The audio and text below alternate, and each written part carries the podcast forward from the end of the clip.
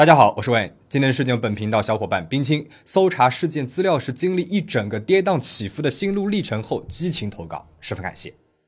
潜水一直是一项深受欢迎的运动，无论是古老的沉船，还是美丽的珊瑚礁，潜水都能够让我们深入其中，最直观的去感受这些景色。蒂娜·沃特森也是怀揣着这样的憧憬，在自己的蜜月计划当中做出了安排。可是，一场不幸的暗流却将他之后的人生给全部吞没。不过，本案究竟是意外还是谋杀，至今都没有一个令人信服的定论。一九七七年的二月十三日，蒂娜出生在当时的西德，还在襁褓当中，她被放上了领养的名单。一九八零年的一月二十四号，蒂娜完成了在美国的手续，正式被辛迪和汤米·托马斯收养，居住在了阿拉巴马州的沃克郡。此后，他们又搬了两次家，直到落脚在了伯明翰。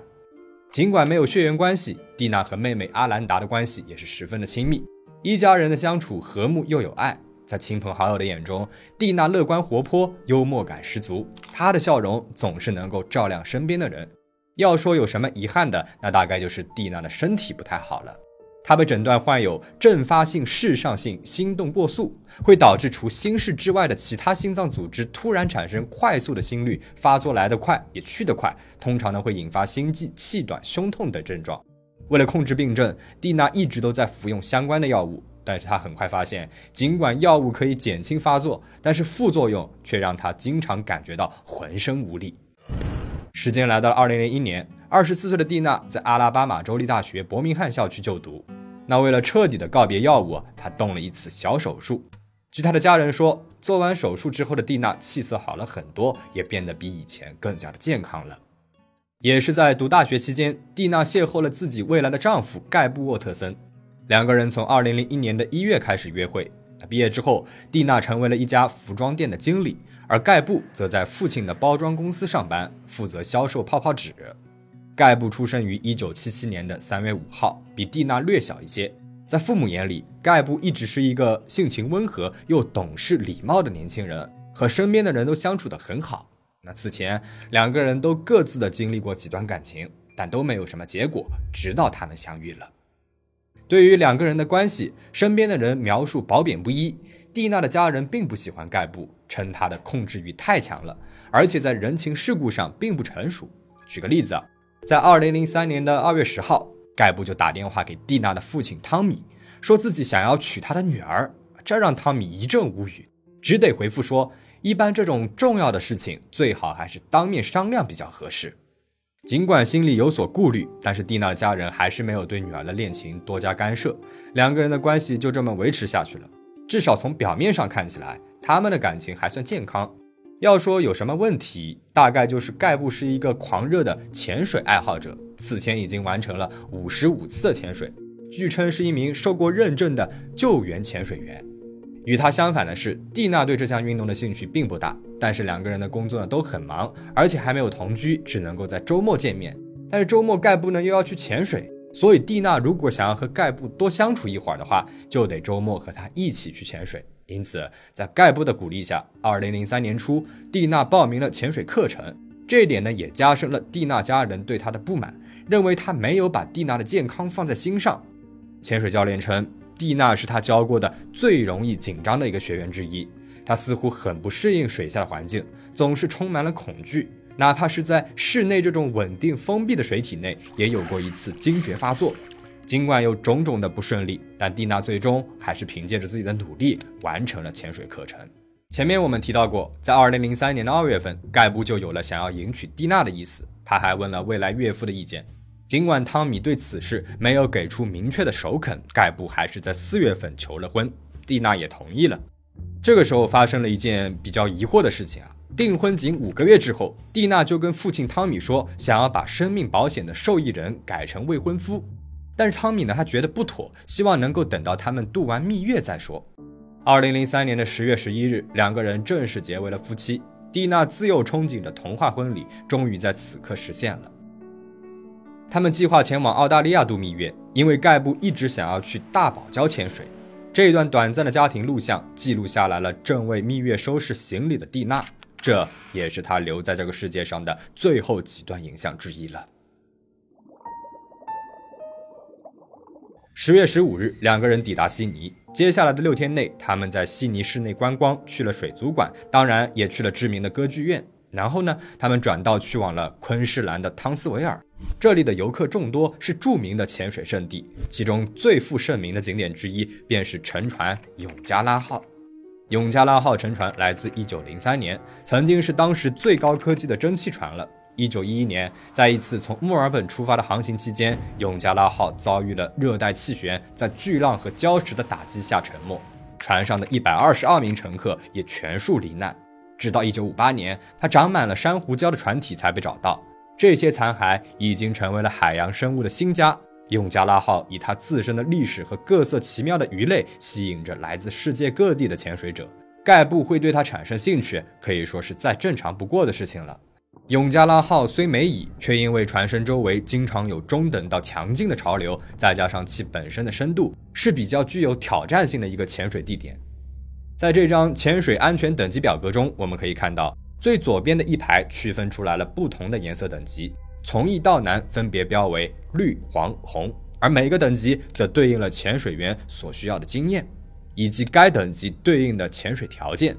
盖布曾经完成过五十五次的潜水。但是只有十五次是在海中完成，因此勉强可以归入黄色等级。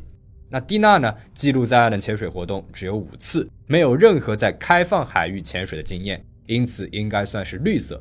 可是他们要挑战的沉船遗迹是属于最高的红色等级的。按照道理来说，他们的潜水指导韦德辛格尔顿应该对他们的资质做出细致采访，并且登记在相关的表格上。但是他没有这么做，也没有将两个人对应的颜色标签贴在氧气瓶上。潜水公司曾经询问过这对夫妻是否需要专门的安全训练以及潜水指导的陪护，但是都遭到了拒绝。就这样，这场满是警告的潜水旅程在十月二十二号的早晨开始了。船上除了蒂娜和盖布，还有十二名员工、三位商业潜水者以及另外二十三名乘客。上午九点多钟，船只到达了目的地永加拉号的上方。蒂娜、盖布以及另外四个人下了水，但是没过多久，两个人又回到了船上。盖布说，他的潜水电脑好像有点问题，调整了一下电池，这才和新婚妻子再度跃入水中。又过了几分钟，盖布又爬上了船，但是这次只有他一个人。他焦急地对韦德说：“水下的暗流比他想象的要更加的严重，蒂娜因此遇险了，正面临着溺亡的威胁。”尽管韦德尽快地找到了蒂娜，并且将她带到船上，这期间还是耽搁了十分钟。四十五分钟的心肺复苏也没有带来任何的奇迹。刚刚结婚十一天的蒂娜就这样失去了她年轻的生命。第二天，蒂娜就被送去了尸检。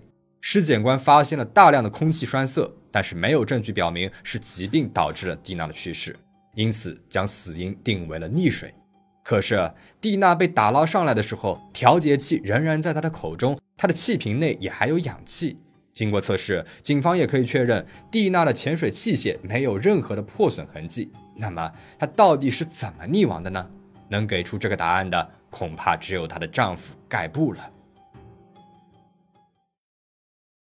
盖布称，由于遭遇的暗流比想象当中的更加强劲，蒂娜退缩了，并且向他摆出了想要回去的手势。妻子脸上满是恐惧，盖布决定听他的，他就指了指自己身上的充气软管，示意蒂娜可以给潜水背心充气，帮助上浮。但是不知道为何没有成功。盖布说，蒂娜要么是操作错误了，要么是没有明白，总之就是他的背心没有任何的变化。盖布就来到了他的身边，牵住了他的手，想着干脆直接把他给带上去算了。可也许是妻子陷入了恐慌，在摩擦之间，蒂娜撞歪了他的面具和调节器。Her hand hit my mask. Um, it knocked my mask sideways. So uh, I had to, you know, I had to let go. 水下的另外一位潜水员拍下了令人心惊的一幕：蒂娜双手朝天，毫无生机地躺在了水下三十米的平地上，而她的丈夫却离开了她。盖布说，由于他不得不松手去调整自己的面具和呼吸器。等到他想再去牵住妻子的时候，却发现他正向海中坠落，已经超出了他能够够到的范围。考虑到自己的安全，盖布没有继续施救，而是冲向了海面，向船只寻求帮助。那后面发生的一切，我们也都知道了。警方并没有轻信盖布的故事，首先，他的行动轨迹和潜水电脑的记录并不匹配；其次，作为一名持证的救援潜水员，面对妻子的生死关头，盖布的表现实在是太冷淡了。而身为潜水搭档，他不仅没有尝试摘掉蒂娜的增重腰带，也没有去帮助她打开充气背心，甚至没有和对方分享自己的备用氧气。更加离奇的是，同时在水下的其他潜水员表示，曾经目睹过盖布对蒂娜做出于类似熊抱的动作。澳大利亚警方在水下展开了数次重演，试图还原案发的经过。他们推测，其他潜水员看到的熊抱动作，很有可能是盖布将手绕到了蒂娜的身后，关掉了氧气瓶的阀门，故意使她窒息。在那之后，他又立刻把阀门给拧开，抹除了人为的证据。这也能够解释为什么蒂娜的气瓶内还有氧气。警方表示，这一切只需要六分钟之内就能够完成。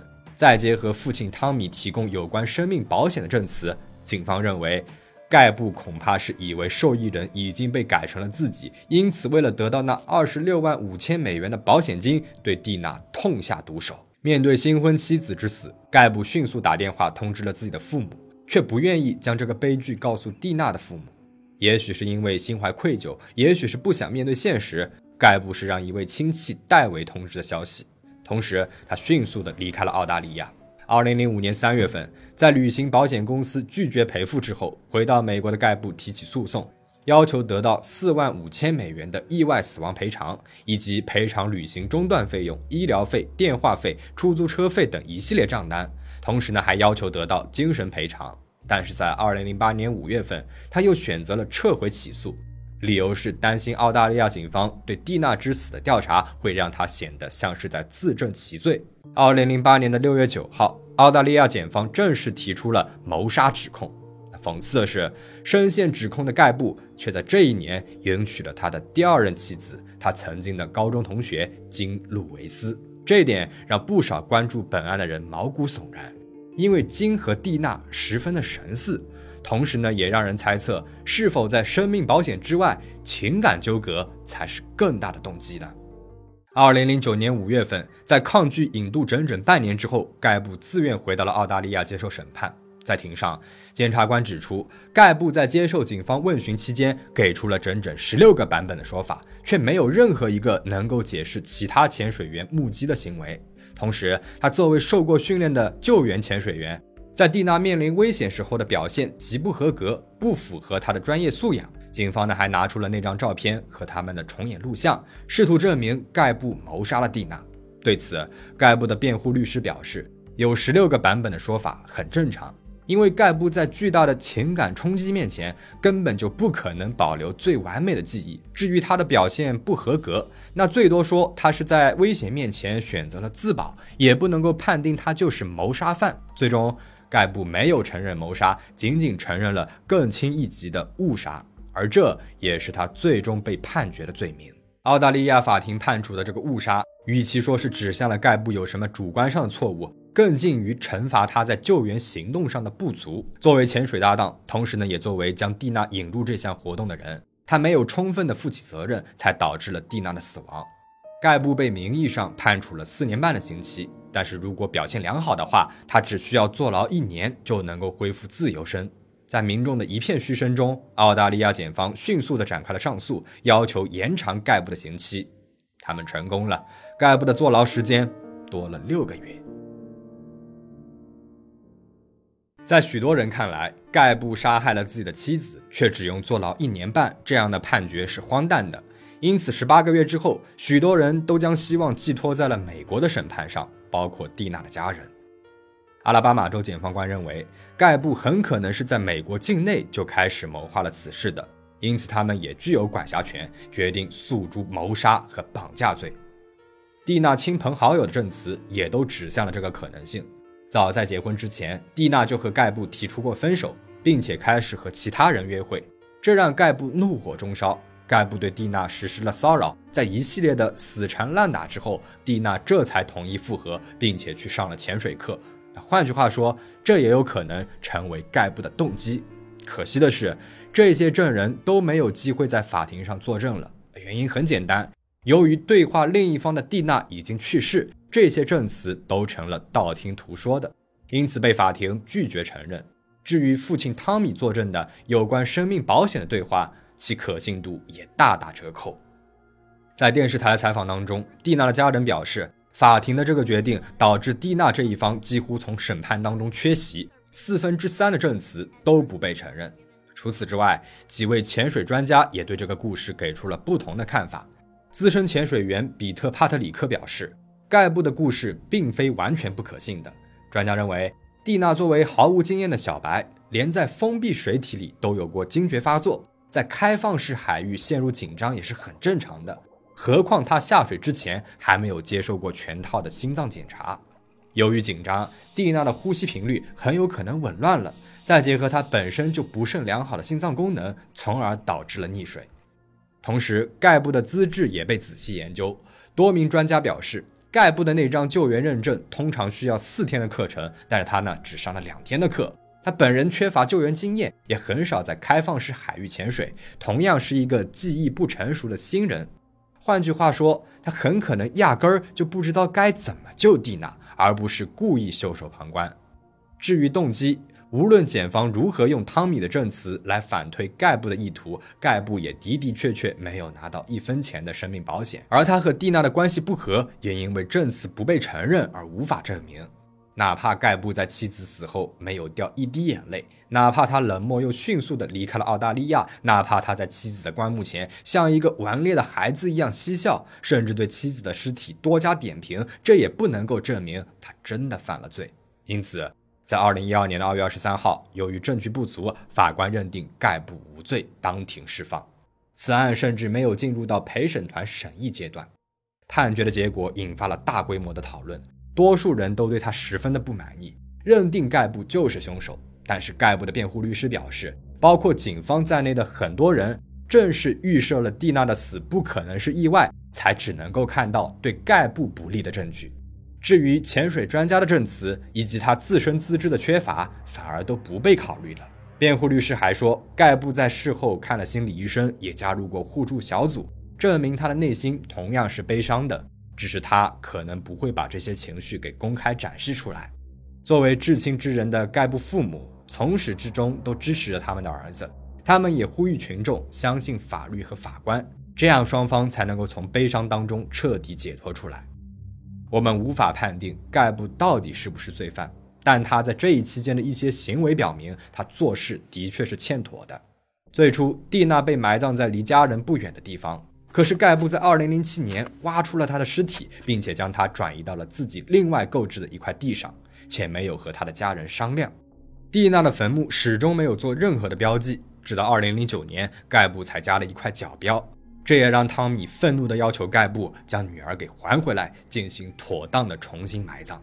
蒂娜的家人还发现，他们留在女儿坟墓前的鲜花和卡片总是被人拿走，哪怕是他们尝试把这些花朵用铁链拴起来，都无济于事。联系警方后，他们设立了秘密的摄像头，并且拍下了令人震惊的一幕：盖布拿着断线钳，把这些花朵和卡片全部给绞下来了，然后丢进了垃圾桶里。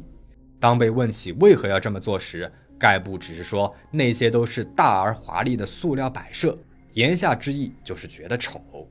在2011年，法庭不再认可盖布来管理蒂娜的遗产，将管理人的名额给到了蒂娜的父亲汤米。而令人心酸的是，汤米心心念念着的只是把女儿从小学到大学的照片和年鉴给拿回来。但是盖布他违抗了法庭的命令，并且拒绝提供他手中属于蒂娜的财产清单。他最终被判处连蒂娜的坟墓都不许再靠近。蒂娜的家人们仍然坚信着盖布才是真正的凶手，正因如此，他们永远不会得到慰藉。蒂娜的死也将成为他们长久的心病。我们的推测无法取代法律，至少在谋杀这一事上，盖布是无罪的。但在这之外，他对蒂娜家人造成的二次伤害同样是真实的。他摘掉了那些花朵，扔掉了那些卡片，甚至让蒂娜的遗体都不得安宁。这些行为虽然不犯法，但也令人无法释怀。那对于这桩案子，你有什么想要说的吗？欢迎在弹幕和评论区留下你的看法。请大家保持警惕，保持安全。我们下期再见。